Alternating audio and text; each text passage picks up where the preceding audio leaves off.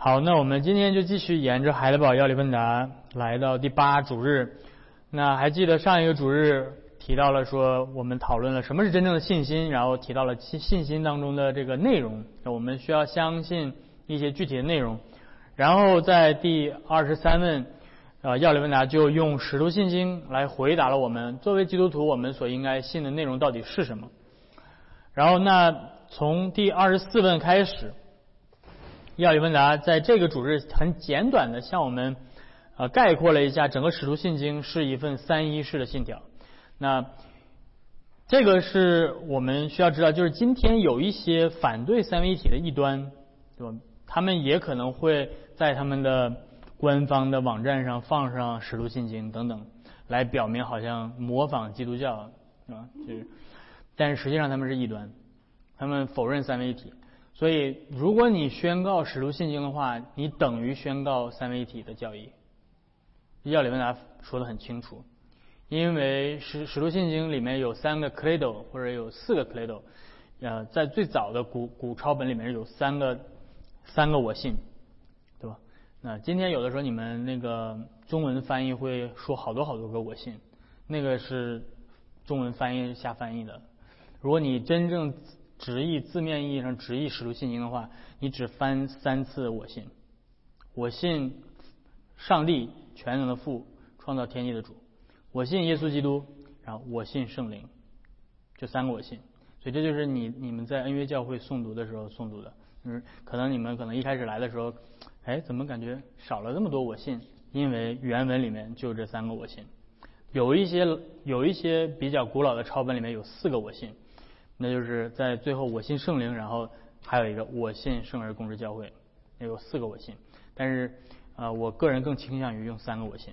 为什么呢？因为这就是在表明三位一体的教义。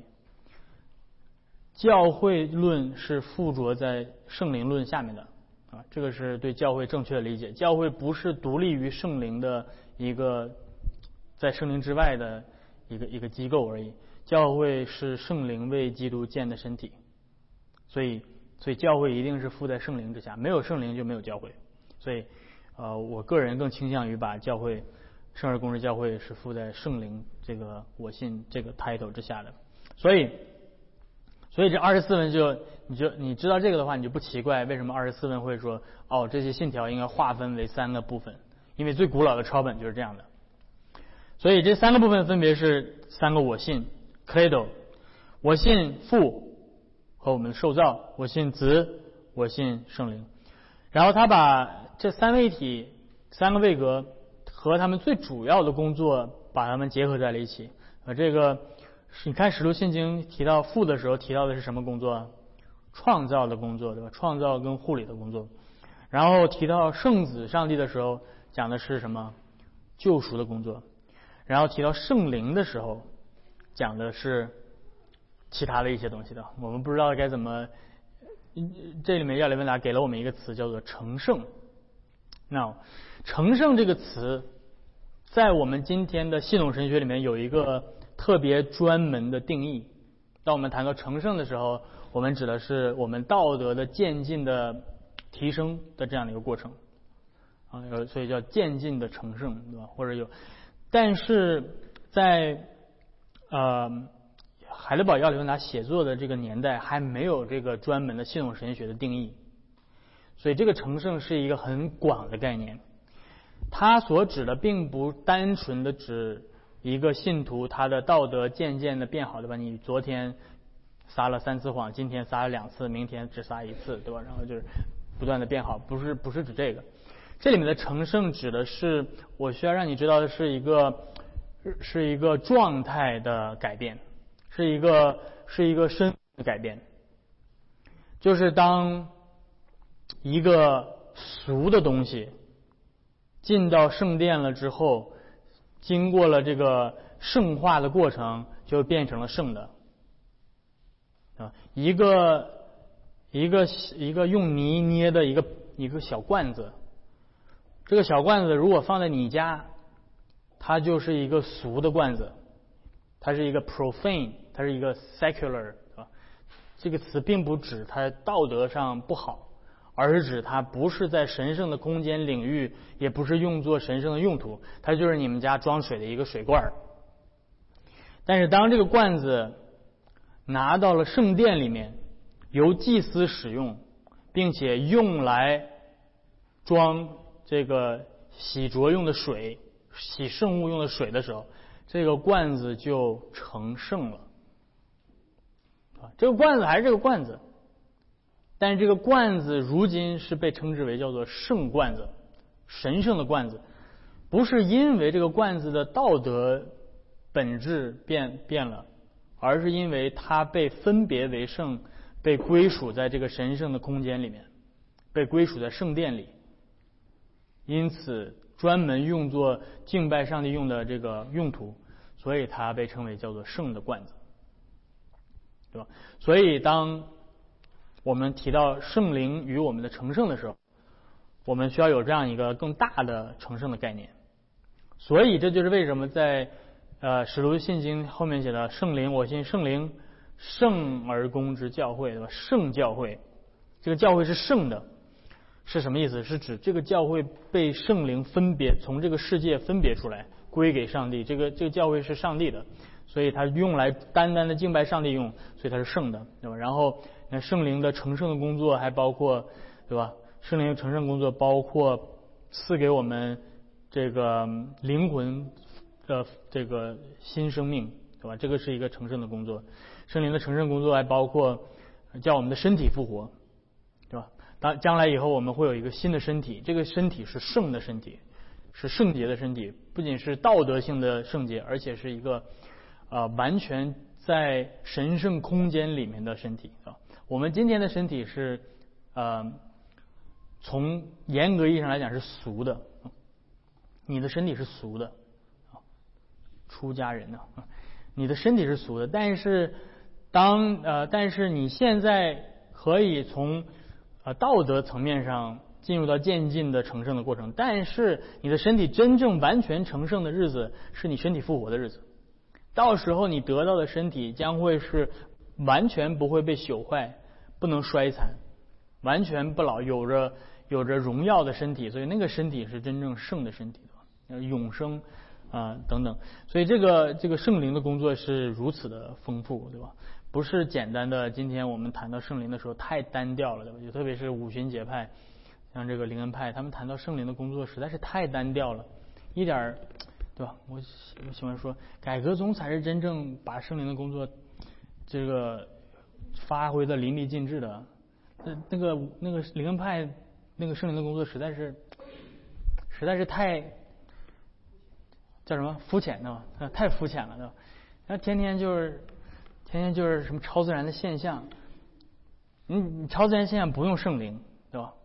你整个邪灵也可以超自然现象，埃及的术士也可以超自然现象，对吧？如果你拿这个来定义圣灵的工作，那就那就是太肤浅了。圣灵真正的工作是要带来新的创造，所以圣灵来更新、圣化一切，这是圣灵最重要的工作。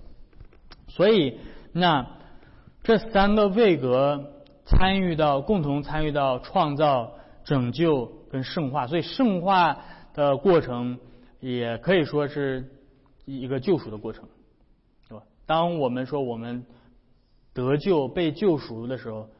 就是说，我们要被归为圣，归为那个新的创造，是吧？所以整个救赎跟圣化可以说成是上帝的再创造的过程，新的创造的过程。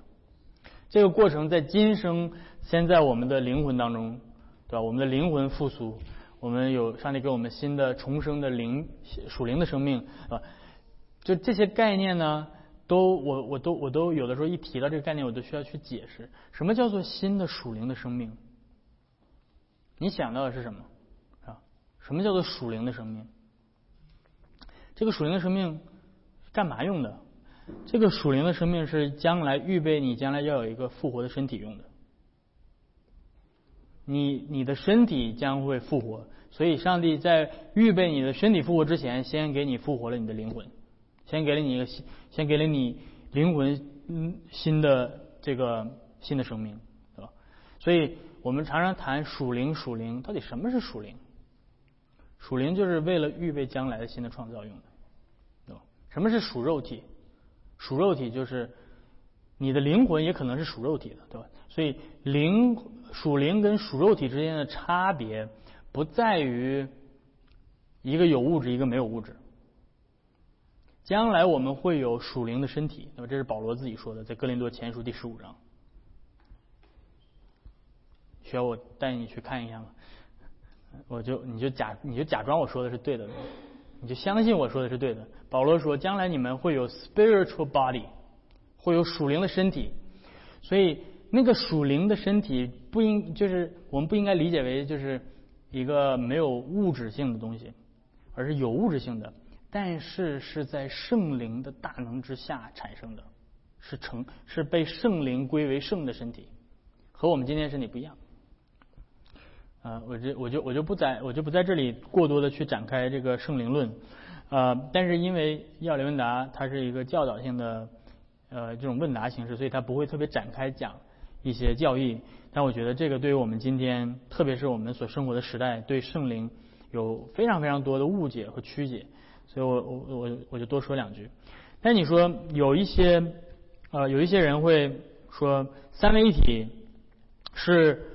新约的基督徒发明出来的一些新奇的说法啊，那这种观点最开始在十六世纪就有了，对吧？你今天你有有有经常有一些人穿的西装笔挺的到你们家敲门，是吧？特别有礼貌，非常的善良，非常的友好，是吧？所以特别友好的人你都要小心了，对吧？没事来你们家特别友好的敲门了。对吧？非奸即盗，这些这些这个叫耶和华见证人，对吧？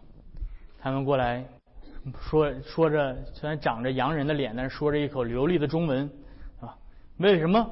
为了要钓你上钩，对吧？所以他他们会跟你们他们会跟你们讲，说你知道吗？三位一体的教义是公元三百二十五年由君士坦丁大帝这个异教的。这个相信多神的这么的一个君王强加给基督教身上的，所以基督教因为这个吸纳了古代的罗马的这些多神文化，所以柔和创造出来这么一个教义。OK，然后他们说我们教给你们的才是最纯正的，没有受过希腊文化影响的，啊，这个古代的犹太人对吧，都是一神论，没有什么三位一体。OK，你要是没有，你要是对吧？你就需要来听王一牧师给你讲三位一体，对吧？然后你就需要回到旧约去，那你当然不用非得听我讲，你听谁讲都可以，只要他讲的对都可以。你就需要回到旧约去，从旧约告诉他说：“你看，在这儿呢，这就是三位一体。”所以这就是我今天要带你们做的事情，那就是。叫什么？让他们搬起石头来砸自己的脚，是吧？你们不是喜欢旧约吗？你们不是说你们只信旧约？好，我就按照你的游戏规则来，就说旧约。所以最早的基督徒在新约圣经还没有写作出来的时候，他们护教用什么？他们传福音用啥？用旧约。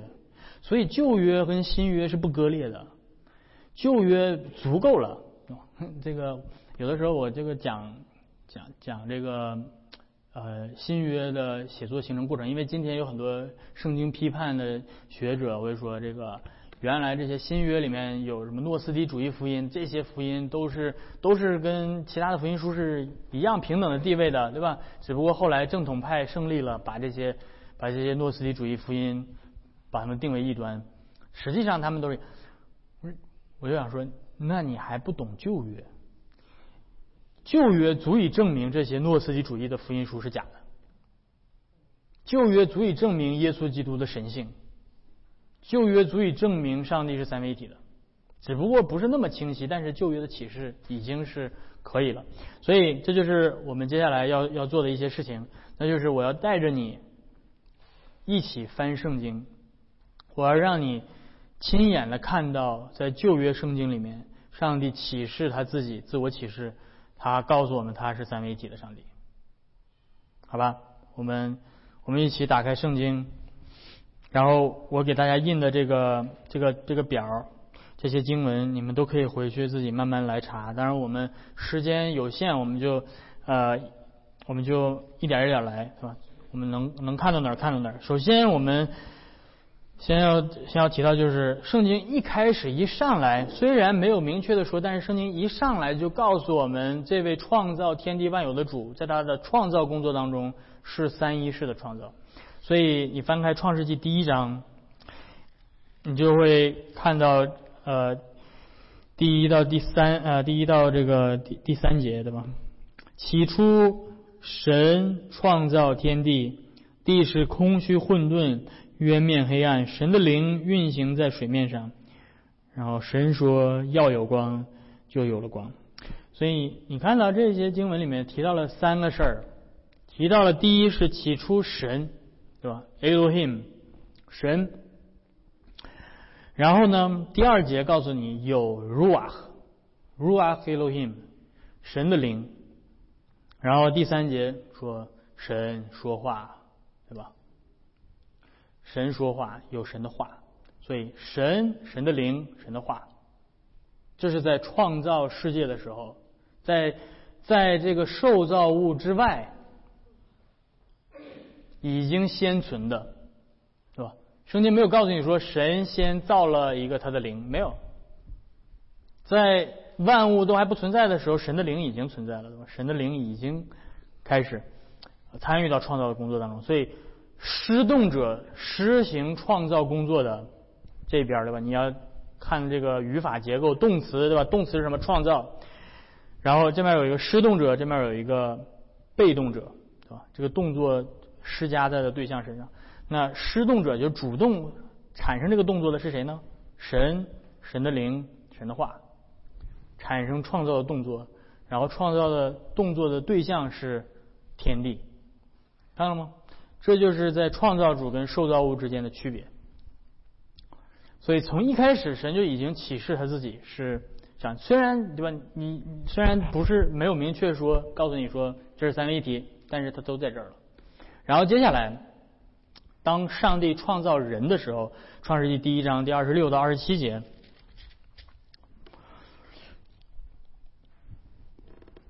神说：“我们要照我们的形象，按照我们的样式，使他们管理海里的鱼、空中的鸟、地上的牲畜和全地，并地上所爬的一切昆虫。”神就照着自己的形象造人。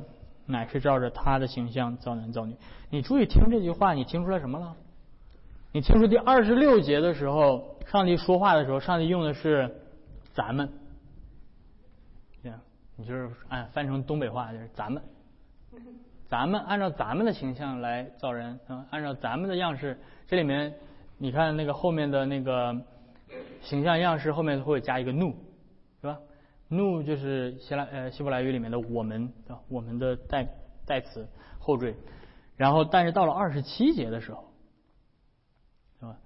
二十六节叫呃 zalmanu，但到二十七节是 zalmo mo o o 这个这个人称代词的后缀是第三人称单数，神就照着他的形象，他是个单数。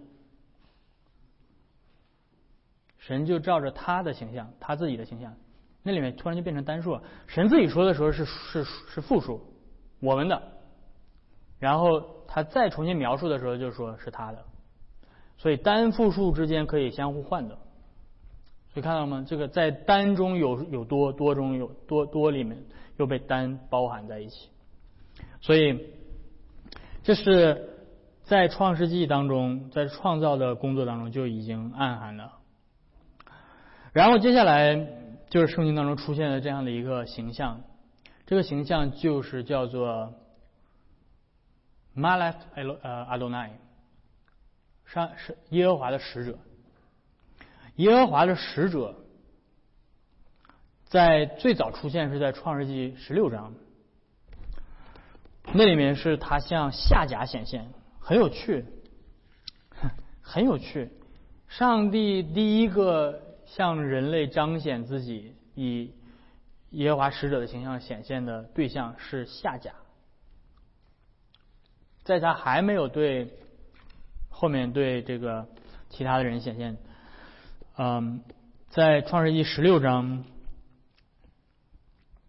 第七第七节开始，耶和华的使者在旷野舒尔路上水泉旁遇见了他，也就是夏甲，然后跟他产产产产生了一一各种对话，然后最后第十三节，夏甲就称那对他说话的耶和华为 Eli。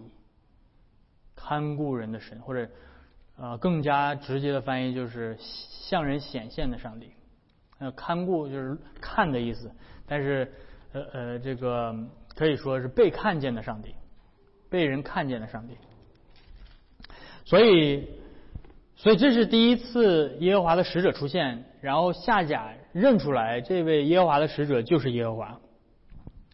然后接下来这位耶和华的使者又向亚伯拉罕显现。然后，而且这个这个我这就是为什么我要带你们呃讲创世纪是吧？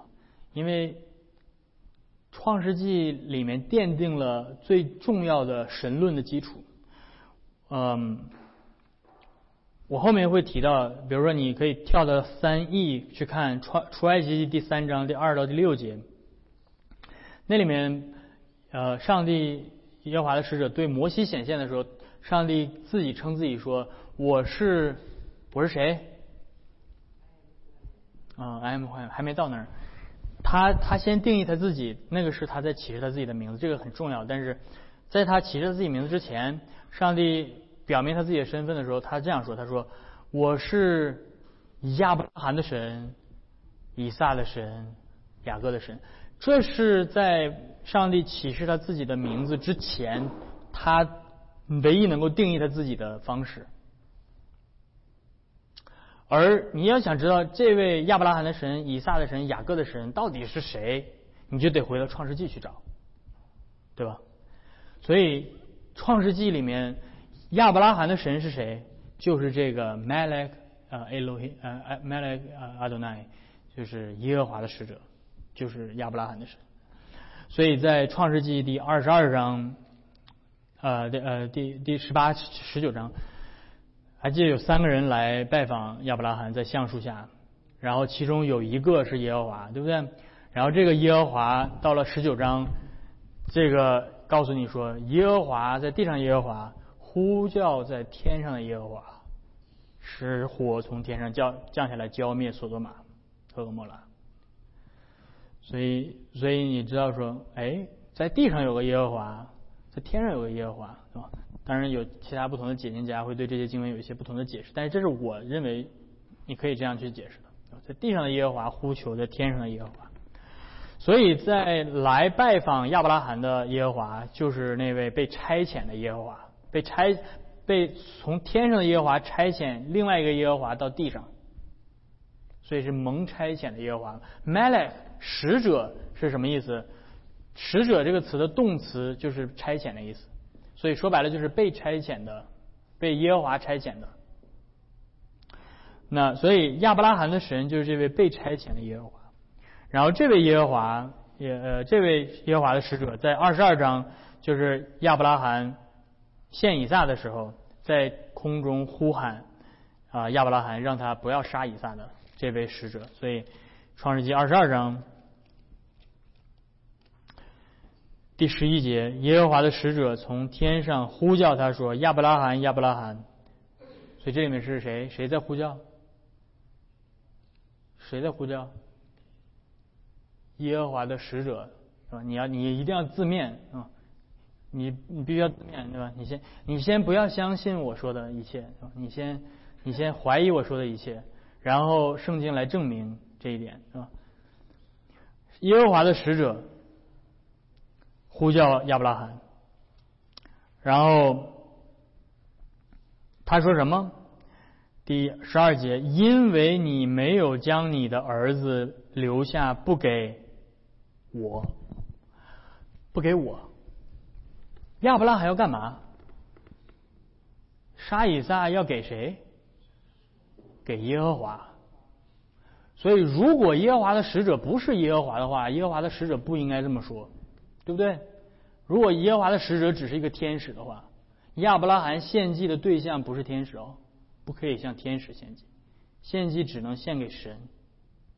但是使者说你没有留下不给我，所以这个使者在把自己称之为是被献祭的那个敬拜的对象，所以是上帝自己。然后，所以这是所以这个耶和华的使者如今就成了以撒的神，对吧？他拯救以撒。然后接下来啊，这是我们下呃下一周要看的，对吧？我们还没讲的这么快，在创世纪三十一章。创世纪三十一章第十一节，这是雅各到了雅各，所以我现在要建立的是什么？耶和华的使者是亚伯拉罕的神，耶和华的使者是以撒的神。然后接下来到创世纪三十一章十一节，我要说的是亚伯拉呃呃耶和华的使者是雅各的神。三十一章第十一节，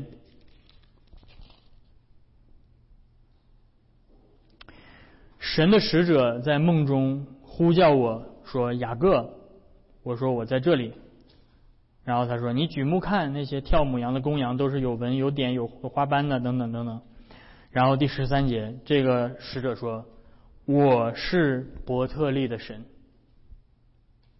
你在那里用油浇过柱子向我许过愿，现在你起来离开这地回本地去吧。所以神的使者对亚伯拉这个使者自称自己是伯特利的神。所以雅各的神是谁？是 Malek Adonai，是 The Angel of the Lord，就是耶和华的使者。雅各的神等于耶和华的使者。然后这位耶和华的使者也是在出埃及在荆棘火中向摩西显现的。有耶和华的使者在荆棘的火中呼叫摩西，然后说：“我是亚伯拉罕的神、以撒的神、雅各的神。”看到了吗？这位耶和华的使者，或者我们更直接翻译，这位被差遣的耶和华，就是耶和华自己。然后这位这位上帝，这位耶和华的使者，在诗篇里面是大卫的神。呃，大卫大卫的诗篇里面所描绘的诗篇四十五，对吧？我们一起来翻，对吧？不仅仅是在。创世纪不仅仅是这些，不仅仅是出埃及，不仅仅是在这个五经里面，在诗歌里面也是一样。这个诗篇四十五篇，这是王家的婚礼，可拉后裔的诗，那里面他描绘了这么一个君王，对吧？他把这个君王称之为是他的神，所以第六节说：“神呐，你的宝座是永永远远的，你的国权是正直的。”你喜爱公义，恨恶罪恶，所以谁？神就是谁的神？你的神用喜乐油膏你，胜过高你的同伴。所以注意到这里面在说什么？他称他写的这个诗的对象，他说：“神呐，你的宝座是永永远远。”所以他写的对象不是一个人。当然，有一些这个，有一些这种自由自由派的学者会说，第六节的第一个神呐，实际上是一个指的是人，对吧？把君王神化了。但是我认为这不是这样子，因为在犹太在犹太教里，你不可以用这个词说人的，对吧？你要说神就是神，有你可能说在这个。什么其他的希腊宗教啊，或者是呃罗马的多神教里面，把一个君王形容成形容成神明，那是在那是在这个古希腊罗马的异教的文化里面，但是在犹太教里面，你是不可以把自己的君王说成是神的。所以这里面一定说的是是是是就是耶和华，你的宝座是永永远远的。然后在他所说的这个对象之外，说神，你还有一个神。然后你的那个神是来高摩你的，所以神的神是是说什么呢？子的父，圣子上帝的圣父，圣父高抹圣子啊，所以这就回到呼应了啊诗篇第二篇，上帝说我在我的圣山西安设立了我的君，设立了我的弥赛亚君王受膏者，受膏者要传我的圣旨，所以这都联系在一起了。所以在诗篇第二篇里面的受膏者，就是诗篇四十五篇里面这个被高抹的君王，是本身也是神。所以这是大卫的神。然后还有这个先知的神，对吧？你看我这个一一走圣经的话，你们这时间就过得很快，然后你们就发现说，哇，原来圣经，原来圣经里面藏着这些东西呢，我以前怎么从来都没有看到过啊？是呃，以赛亚第四十八章 那里面提到了这样的一个说话的一个人，这个人说的话很奇怪，这个人。有的时候是有的时候这个先知说话你有点听不太懂，但是他这样说，以赛亚第四十八章，我我我我讲到这儿，我就后面就后面的新约的部分，我相信你们就更容易自己回家查了。我就说这个以赛亚书第四十八章第十二到第十六节，你们听这说话的人是谁啊？他说他说。雅各，我所选召的以色列呀，当听我言。我是耶和华，我是首先的，也是幕后的。我的手立了地的根基，我右手铺张诸天。我一招呼，便都立住。说话的人是谁？你你你神学学的太好了，你先别跳，先先先按照这个字面来说。他说：“我是谁？”我是耶和华，然后他说我是首先的幕后的，然后我的手立了尊，所以他在说这个说话的这个人是创造万有的耶和华，对不对？OK，继续继续往下听，你们都都当聚集来听，他们内中谁说过这些事？耶和华所爱的人必向巴比伦行他所喜悦的事，他的绑臂上也要加在加勒底人的身上。唯有我曾说过，我又选召他，领他来，他的道路就必亨通。你们都要进前来听我这话。我从起头并未隐藏在隐藏处说话，自从有这事儿，我就在那里。现在主耶和华差遣我和他的灵来，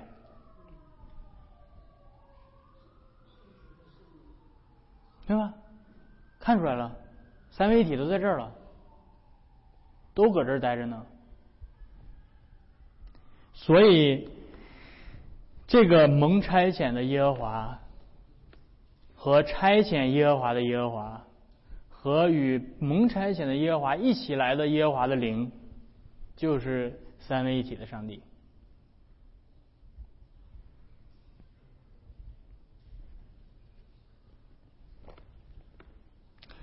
所以，这个在旧约里面，这些这些这些东西，到了新约，比如说。新约谁谁把自己称之为是首先的，是幕后的？耶稣自己。你你翻到启示录第第一章第八节，启示录第一章第八节，这里面说主神说我是阿尔法，我是欧米伽，是昔在今在以后永在的神，这个是。主神说的，然后你再往后看到第一章第十七到第十八节，我一看见就扑倒在他脚前，像死了一样。他用右手按着我说：“不要惧怕，我是首先的，我是幕后的，也是那存活的。”然后说什么？我曾死过，现在又活，直活到永永远远。并且拿着死亡和阴间的钥匙，这是谁？所以耶稣说他自己是首先的，是幕后的，跟你刚才读到的“我是耶和华，我是首先的，幕后的”是不是一一个一个人？然后他是蒙差遣的，蒙耶和华差遣的，和圣灵一起来的，这就是我们上帝的自我启示，这就是圣经。这就是上帝在他的话语当中把他自己启示出来，对吧？你读圣经你要这么读，对吧？你读圣经不是要找神呐？怎么扩张我的账目呢？宣告我要扩张我的账目，不是圣经不是这么读的。所以圣经在告诉我们、启示我们这个奥秘。这个奥秘是这位上帝到底是谁？我们正确的认识他，并且知道这位上帝为我们成就了什么。这位被耶和华差遣的本是耶和华的圣子，他在永恒当中就国度存到永永远远的，被设立成为至高君王的这位圣子上帝，他来竟然死在十字架上，并且从死里复活，来成就我们的救恩。这是圣经写作的目的。圣经要告诉我们这些事情，然后圣经要告诉我们，这位为我们死、为我们复活的耶稣是首先的，是幕后的。他曾经死过，他现在又活了，他永永远远的活着。他拿着死亡跟阴间的钥匙，所以你不用害怕死亡，你不用害怕阴间，因为那个钥匙在耶稣的手里，没有人能够从他手里面夺走这个权柄。所以这个是我们之所以要去学习三一三位一体教义的原因，对吧？你说王一牧师啊，我们这个查了这么多经文，对吧？是我明白了三位一体到底有啥用呢？就是启示录的那那段话，耶稣说：“当你意识到你所敬拜的耶稣，这位这位看这位拿撒勒人耶稣，在加利利海边走过，留下他的足迹。”然后死在罗马人的十字架上的这位耶稣，就是那位起初从无到有创造天地万有的耶和华。这位上帝，你想一想，对吧？你晚上出去遛狗的时候，对吧？嗯，我我我我我我，你就看那个天上的星星，你去看天上的星空，你会想象到每一个星星都离你如此的远啊。就光速，用你用光速走走走走几千年、几千万年才能到达那个那个地方。然后这个宇宙是如此的浩瀚，是吧？我儿子最近在听那个什么神书飞船，是探探索宇宙。哇，这个这个跑到什么海王星、冥王海海王星、冥王星，然后哇，如此浩瀚遥远的宇宙，这个宇宙就是耶稣造的。耶稣用一根指头，诗篇说：“我观你指头所造的天。”耶稣用一根小木手指头创造了如此浩瀚的宇宙，这位上帝来竟然为你死。他说：“我曾死过，我为什么？我差你的吗？我缺什么？我缺你敬拜我吗？我什么都不缺，但是我来。”曾经为你死过，而且我为你复活。我要来把你带带入到我的国度里。你是白白的受惠者，你不需要，我不需要你做任何的事情的。你是白白的受惠者，我把这一切的恩惠白白的给你。而只有这样一位耶稣，才值得我们敬拜。所以你必须要明白耶稣到底是谁。三位一体的教义告诉你耶稣到底是谁。他他为为我们所有的时候我们觉得好像耶稣该我们的，对吧？好像好像感觉耶稣为我们上，实际上挺好的，上呗，反正他愿意。不，耶稣啥也不差，整个宇宙都是他指头所造的，天使都在敬拜他。你能想象到的最威严、最浩瀚的荣耀，超越整个宇宙的银河系，对吧？你你去什么那个呃，这个叫什么 Joshua Tree，对吧？你拿着那个那么大天文望远镜看这个 Milky Way，你你你你看哇，那个银河几几亿光年外的银河，全都是在银河的中心，全都是那么多的恒星几。两千亿万颗恒星组成的银河，每一颗恒星都比太阳大大无数倍。我们，我们什么也不是，我们什么也不是。但是，他他说：“我曾为你死过。”这是上帝的恩典。所以，了解三位一体的教义，那些。那些把耶稣当做是一个平常的人，只是一个道德的教师，只是只是一个好人，一个宗教的领袖的那些人，是完全无法理解基督徒你们所领受的恩典到底有多么大。所以保罗说：“大哉敬虔的奥秘，大哉！”保罗说：“我已经无法用人类的语言向你描绘上帝给你们的恩典到底有多大。”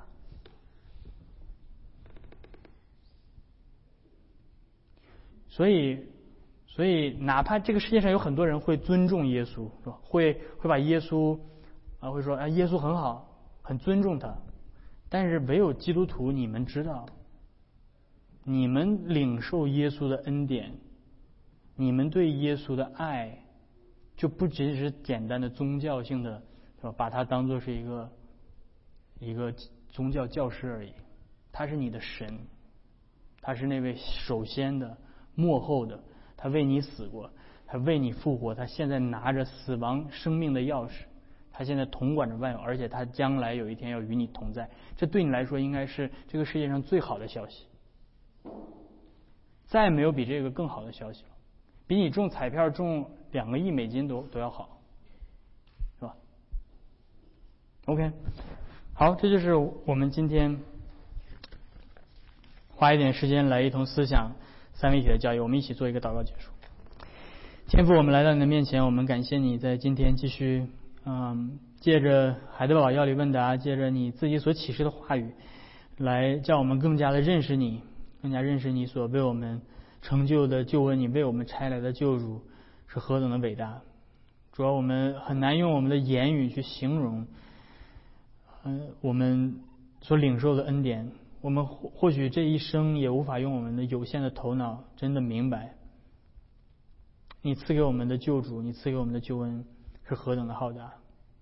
但主啊求你的圣灵来帮助我们，能够每一天更加的深刻的认识，都比之前更加的深刻，让我们能够再一次的不断的更新我们的信心，让我们的信心不断的啊加深扎根。并且，并且能够坚定的期盼着我们的救主耶稣基督的再来。因此，求你继续带领我们这一周接下来的生活，嗯，继续用你的话语来来来喂养我们，鼓励我们，把我们再次的带回到你的教会中来聆听你的圣道。所以，带领我们接下来的时间，我们这样祈求是奉靠耶稣的名，阿门。